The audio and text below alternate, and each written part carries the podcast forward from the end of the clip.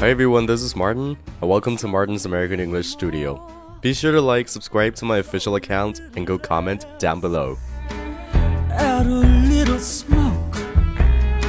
Welcome to burlesque.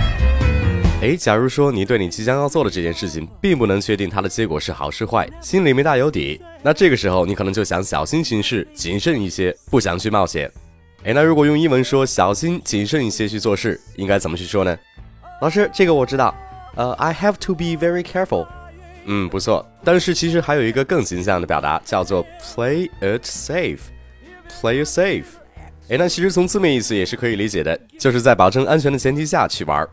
那 play it safe 在英语里面也就是不去冒险、小心行事的意思。诶，那比如说你跟你的朋友喝了很多酒，你不想再喝了，想赶紧回家，以免出什么麻烦，那你就可以对你的朋友说：You've had too much to drink. Let's play it safe and take a taxi home. You've had too much to drink. Let's play it safe and take a taxi home. 那这句话的意思就是说，你喝太多了，我们今天稳妥点儿，赶紧打车回家吧。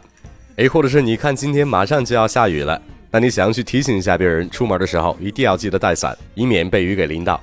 那其实你就可以用 play it safe 来表示一下，你可以说 You should play it safe and take your umbrella. You should play it safe and take your umbrella. 诶，那如果你假期旅游去了澳门或者是拉斯维加斯的话，那你肯定是要去那边的赌场去体验一下的。诶，但是你心想，你只是想体验一下那个气氛而已，并不想赌太多的钱，那你就可以说 I played it safe and bet only ten dollars.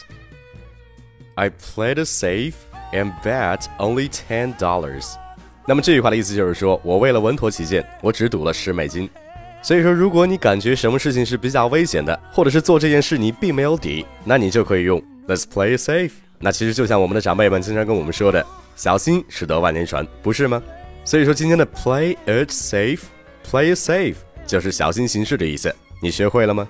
好了，那今天就讲到这儿。更多地道有趣、对你有帮助的美语学习内容，都在我的微信公众号“马丁了美语工作室”。如果没关注，赶紧去关注。那如果你关注了，也希望你能把马丁了美语工作室推荐给你身边更多的人。Alright, that's pretty much it. And don't forget to tune in next time.